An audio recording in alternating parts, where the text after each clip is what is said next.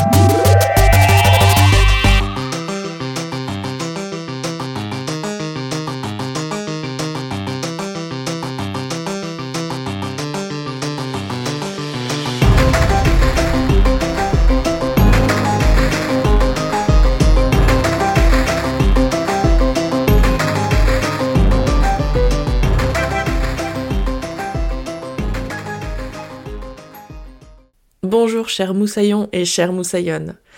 Le terme n'est pas tout à fait approprié vu que nous sommes dans un sous-marin, mais bon. D'ailleurs, euh, en parlant de sous-marin, je vous remercie de ne pas tenter d'ouvrir vos fenêtres pour aérer vos cabines. On n'est pas passé loin d'un drame la semaine dernière. Sinon, vous avez dû le remarquer, mais on a un peu bricolé dans le Nautilus ces derniers temps et ça nous a permis d'ajouter un outil bien pratique, un bras mécanique équipé d'une pince pour pouvoir facilement piocher nos découvertes au fond de l'océan. Si je vous parle de ça, vous imaginez bien que c'est aussi parce que nous avons remonté notre premier élément. C'est une petite boîte métallique qui n'a pas encore été ouverte parce que je voulais garder la surprise jusqu'au dernier moment. Mais regardez, elle est toute rouillée, pas plus grande qu'un bon gros livre, et je suis persuadée qu'elle contient un trésor. La boîte s'ouvre sur quelques feuilles regroupées et pliées, détrempées mais globalement en bon état. Après les avoir soigneusement rincés et séchés, il est possible d'y voir les caractères qui y sont imprimés. Define, mark, x, y, repeat 8, y égale y plus y, 8192-x, y, terminate. Mais qu'est-ce que ça peut bien vouloir dire? Je tiens dans mes mains le code d'assemblage qui génère des données bien particulières des données qui ont été générées pour la première fois il y a de cela plusieurs décennies. Et ces données, sur cette feuille-là, il s'agit d'étoiles. Car aujourd'hui dans Code Nautilus, au fin fond des océans, nous allons parler d'étoiles, mais pas que. Et notamment les étoiles qui ont été générées lors de la conception du jeu Space War. Le code que j'ai lu précédemment est daté du 13 mars 1962 et est signé des lettres PRS Peter Sampson, l'homme qui a travaillé sur cette carte des étoiles qui servira de background au jeu.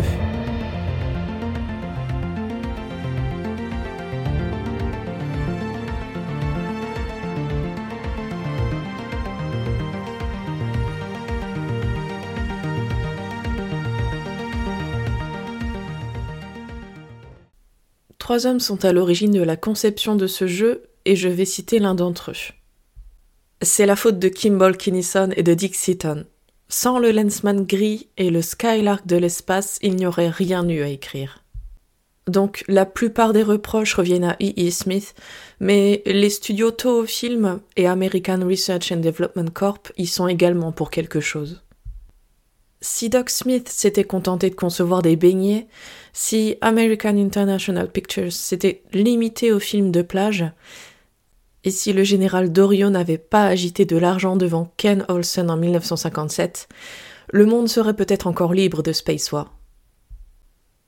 Tout a commencé en 1961 à l'Institut de Hingham, un immeuble à peine habitable de Hingham Street à Cambridge, Massachusetts.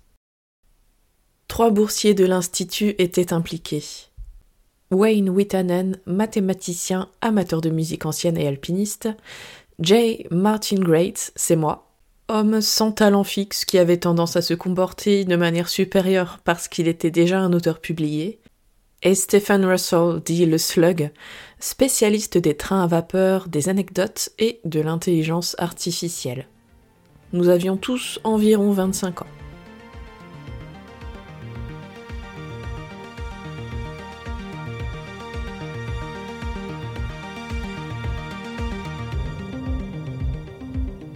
À l'époque, nous étions en train de dévorer les romans Skylark et Lensman d'Edward E. Smith, un chimiste céréalier qui écrivait avec la grâce et le raffinement d'un marteau-piqueur. Ces histoires sont à peu près toutes du même acabit. Après quelques préliminaires pour bien situer tout le monde, une bande de Hardy Boys surdéveloppés partent en randonnée à travers l'univers pour mettre à mal la dernière bande de malfrats galactiques faire exploser quelques planètes, tuer toutes sortes de formes de vie désagréables et s'amuser comme des fous. Dans une situation difficile, ce qui arrivait souvent, nos héros pouvaient compter sur une théorie scientifique complète, inventer la technologie pour la mettre en œuvre, construire les outils et produire habituellement des armes pour éliminer les méchants, tout en étant poursuivis dans leur vaisseau spatial dans les immensités de la galaxie. Il écrivait comme ça par divers phénachrones, Bosconian et la World Steel Corporation.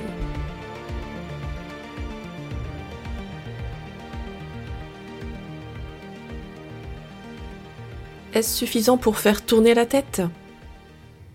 Non. Entre deux livres, nous allions dans l'un des cinémas miteux de Boston pour voir les derniers navets de Toho. À l'époque où il n'y avait pas encore de Mazda ni de Minolta, les Japonais et parfois les Britanniques et les Californiens produisaient une alimentation constante de films de junk food cinématographiques, dont Rodan et Godzilla ne sont que des exemples les plus connus. Ces films dépendaient de la qualité du travail de modélisation, d'océans de rayons, de faisceaux, d'explosions, de brouhaha général, et de l'évitement déterminé de l'intrigue des personnages ou de la signification. Ils étaient l'équivalent cinématographique de The Skylark of Space. Nous nous sommes demandé, si c'est le cas, pourquoi personne ne fait de film Skylark? N'entendant pas de réponse, notre ignorance des technologies, des économies et des lois sur le droit d'auteur était énorme, nous passions souvent le temps dans la salle commune de Hingman Street, perdus dans nos pensées inventant des effets spéciaux et des séquences pour une grande série d'épopées spatiales qui ne verraient jamais le jour. Néanmoins, ces livres, ces films et toutes ces discussions ont établi le mode de pensée qui a finalement conduit à Space War.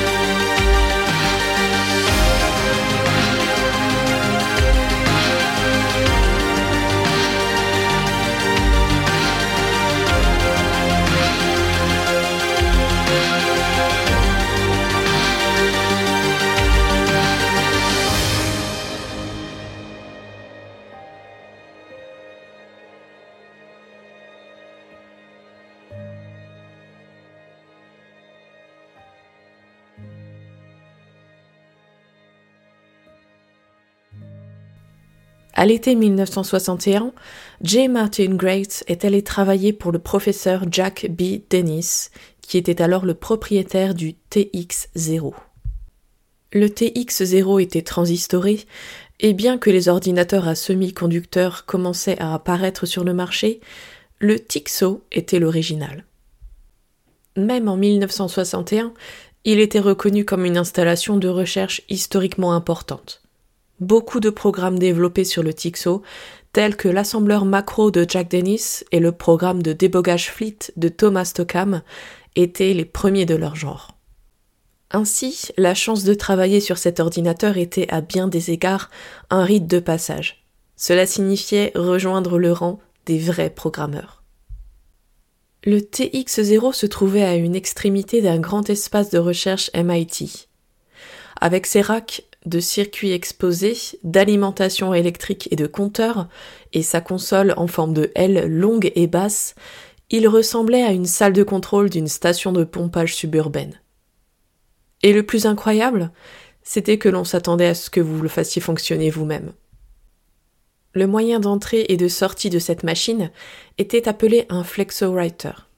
Un clavier, une imprimante, un lecteur et un perforateur de ruban de papier tout en un, qui travaillait comme un mulet et avait une personnalité correspondante. Il y avait aussi un lecteur de ruban de papier haute vitesse, une merveille de grand prix qui pouvait lire les programmes en mémoire presque aussi rapidement que le lecteur de cassette sur un TRS 80. Le TX0 avait un oscilloscope. Les écrans cathodiques programmables montés sur console n'étaient pas inconnus à l'époque, mais ils étaient généralement lents, inflexibles et surtout difficiles à programmer. Le scope du TX0 en revanche était facile à utiliser, on pouvait générer un affichage utile avec moins d'une douzaine d'instructions. Et si cela ne suffisait pas, il y avait une baguette magique, le stylet optique. C'était le premier ordinateur en ligne du monde et le terrain d'entraînement des programmeurs et programmeuses des générations ultérieures. Les premiers férus d'informatique, les hackers, étaient les produits de cette formation. Sans eux et sans elles, il n'y aurait pas eu Space War.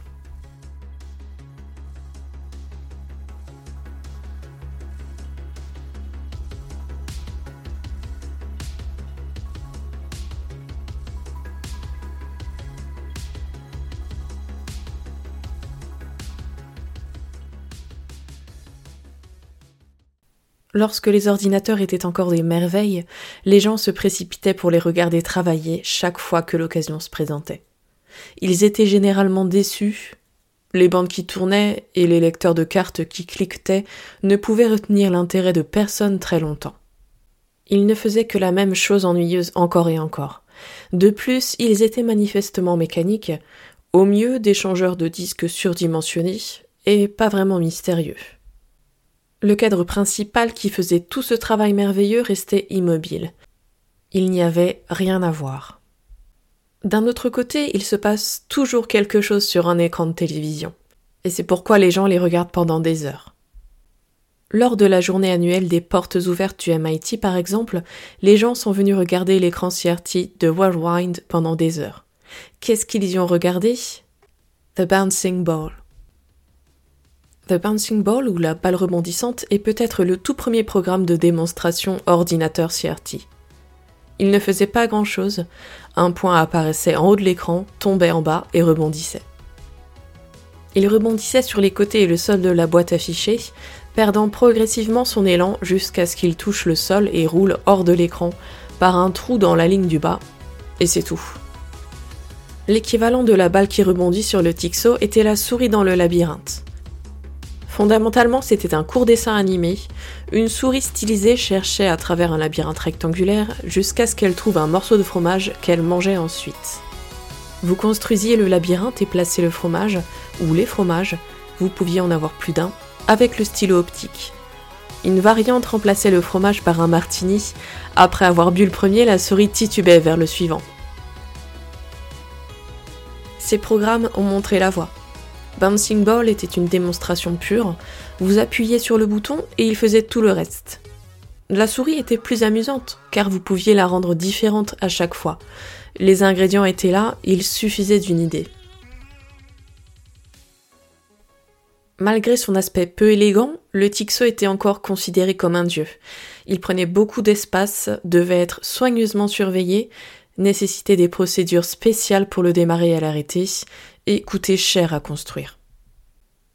Tout cela a changé à l'automne 1961, lorsque le premier modèle de production du PDP-1 a été installé à côté du TX-0. Sa venue avait été attendue pendant des mois. Une brochure annonçant la machine avait été distribuée dans la région depuis un certain temps. Il était clair que le PDP-1 avait des gènes de Tixo, les hackers seraient chez eux. Le PDP-1, Program Data Processor, serait plus rapide que le Tixo, plus compact et disponible. C'était le premier ordinateur qui ne nécessitait pas d'avoir un diplôme en génie électrique et de la patience pour le démarrer le matin. Vous pouviez l'allumer à tout moment en actionnant un seul interrupteur et quand vous aviez fini, vous pouviez l'éteindre. C'était du jamais vu. Cependant, cette machine, il fallait pouvoir la comprendre de bout à bout. C'est pourquoi il a été décidé qu'il fallait créer un programme de démonstration. Un bon programme de démonstration devrait répondre à trois critères. Il devrait démontrer, c'est-à-dire montrer autant que possible les ressources de l'ordinateur et les pousser à leurs limites. Dans un cadre cohérent, il devrait être intéressant, ce qui signifie que chaque exécution devrait être différente, et il devrait impliquer le spectateur de manière agréable et active. En bref, il devrait être un jeu. Wayne a dit Regardez, il vous faut de l'action et vous avez besoin d'un certain niveau de compétence. Ce devrait être un jeu où vous devez contrôler les choses qui se déplacent sur l'écran comme euh, des vaisseaux spatiaux, ou quelque chose comme un jeu d'exploration ou une course, un concours, une bataille peut-être. L'idée de Space War venait de naître.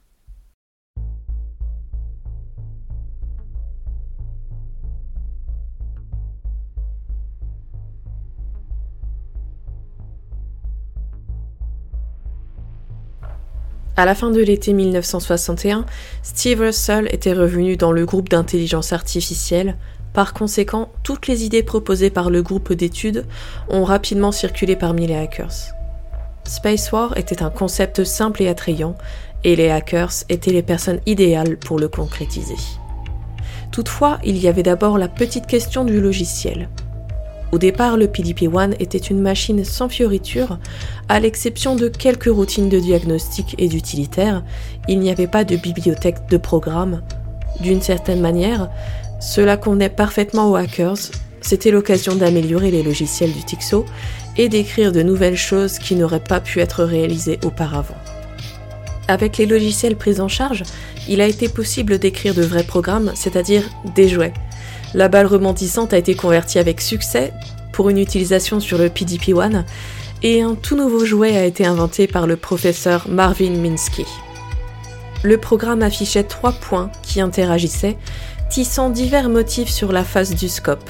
Comme pour d'autres programmes, les constantes d'initialisation ont été fixées dans les commutateurs de console, c'est-à-dire les interrupteurs et boutons physiques sur le panneau de commande de l'ordinateur qui permettent aux utilisateurs d'entrer des commandes et des valeurs numériques directement dans l'ordinateur.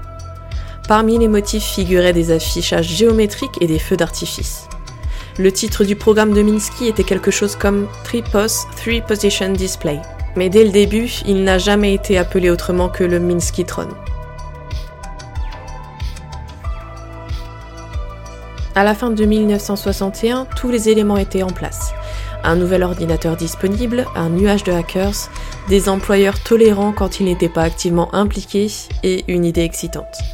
Slug Russell recevait des pressions constantes de tout le monde pour faire quelque chose à propos de Space War. À cette époque, J. Martin Grates était dans un autre département au MIT et Wayne, hélas, était l'un de ces malchanceux réservistes de l'armée appelés sous les drapeaux pendant la panique du mur de Berlin en octobre. Il n'a jamais pu participer au développement de sa propre idée. Russell, qui n'était jamais enclin à faire quelque chose s'il y avait une alternative, s'est dérobé pour une raison ou une autre. L'une des excuses pour ne pas le faire était ah, mais nous n'avons pas de routine sinus-cosinus et je ne sais pas comment écrire une routine de sinus-cosinus. Moi non plus.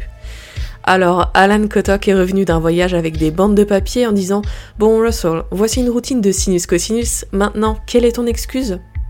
Ce à quoi Russell a répondu J'ai regardé tout autour de moi et je n'ai pas trouvé d'excuse. Alors j'ai dû me mettre à réfléchir. Avec les mathématiques en main, Slug a produit le premier programme d'objets en mouvement en janvier 1962. Il s'agissait simplement d'un point qui pouvait accélérer et changer de direction sous le contrôle d'un commutateur.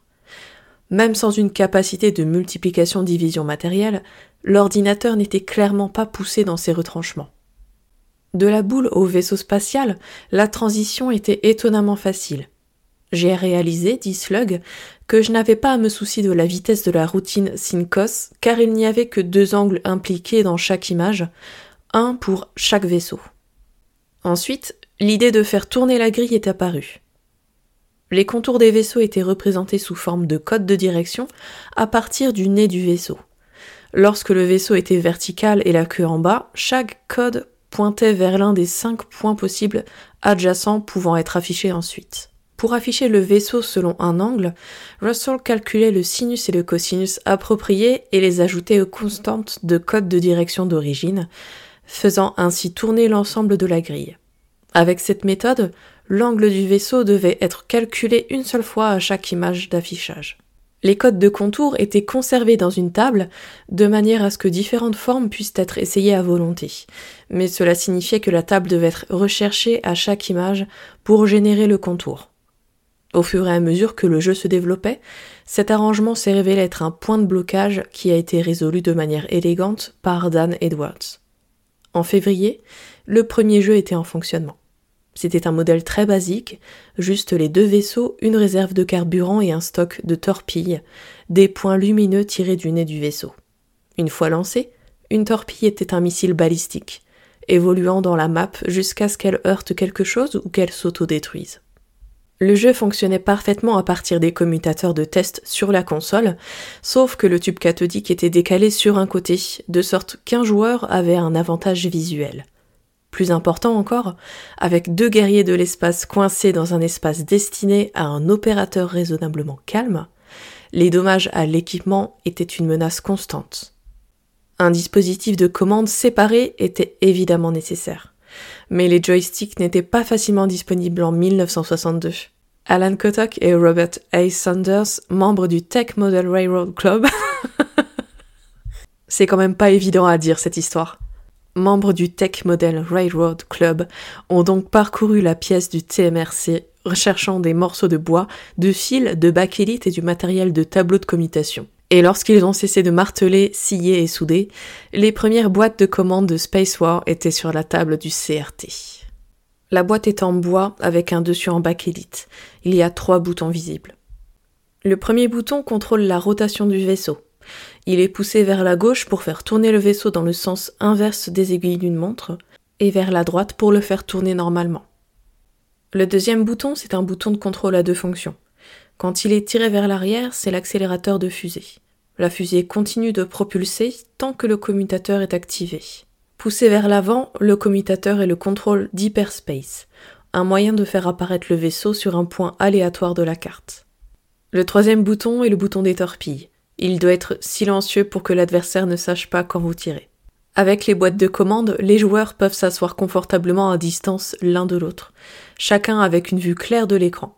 Cela, associé à la disposition soigneusement conçue des commandes, améliorait considérablement les compétences de jeu, rendant le jeu encore plus amusant. Nous y voilà. Devant ce processeur qui ressemble à un grand placard où tout un tas de petits boutons s'allument et s'éteignent sur le tableau de bord, des petits boutons à actionner selon les programmes à exécuter, et juste au-dessus, cette étrange installation qui lance un fin ruban de papier à toute vitesse. Sur le côté, ce qui ressemble à une machine à écrire, puis un écran. Mais la machine à écrire n'en est pas vraiment une. Enfin, c'est, c'est une console de débogage. Une des premières. On y tape des commandes et la machine nous répond et se met à écrire seule. Les touches s'abaissent comme si un fantôme était en train d'écrire. Et c'est ainsi qu'on communique avec la machine, qu'on décèle les erreurs et qu'on les rectifie. Et l'écran à côté? À l'origine, c'est un écran de radar. Il contient du phosphore, ce qui permet d'afficher quelque chose à l'écran, et ça donne cet effet de persistance lumineuse qui dure quelques secondes, qui donne un style bien particulier au programme et au jeu qui s'y affiche. Sur cet écran s'affichent deux vaisseaux. C'est l'écran d'accueil de Space War. En lançant la partie, le fond d'écran devient instantanément étoilé. Et ces étoiles, qui d'origine devaient être générées aléatoirement, correspondent en fin de compte réellement au ciel étoilé que les concepteurs pouvaient apercevoir de là où ils étaient. C'est-à-dire que pour chaque étoile, ils ont récupéré les coordonnées, le nom et la luminosité entre autres, ce qui donne ce rendu si particulier. Et c'est sur ce fond étoilé que deux vaisseaux s'affrontent en un contre un, le but étant de détruire l'autre, sauf qu'il y a une subtilité.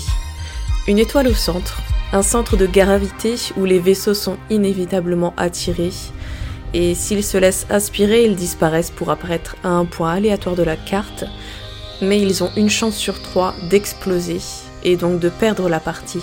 Ce qui devait se résumer à un programme de présentation au MIT a été un véritable catalyseur pour la future industrie des jeux vidéo, car en tant que l'un des premiers jeux vidéo, Space War a établi un certain nombre de conventions et de concepts clés qui ont été repris dans les jeux vidéo ultérieurs.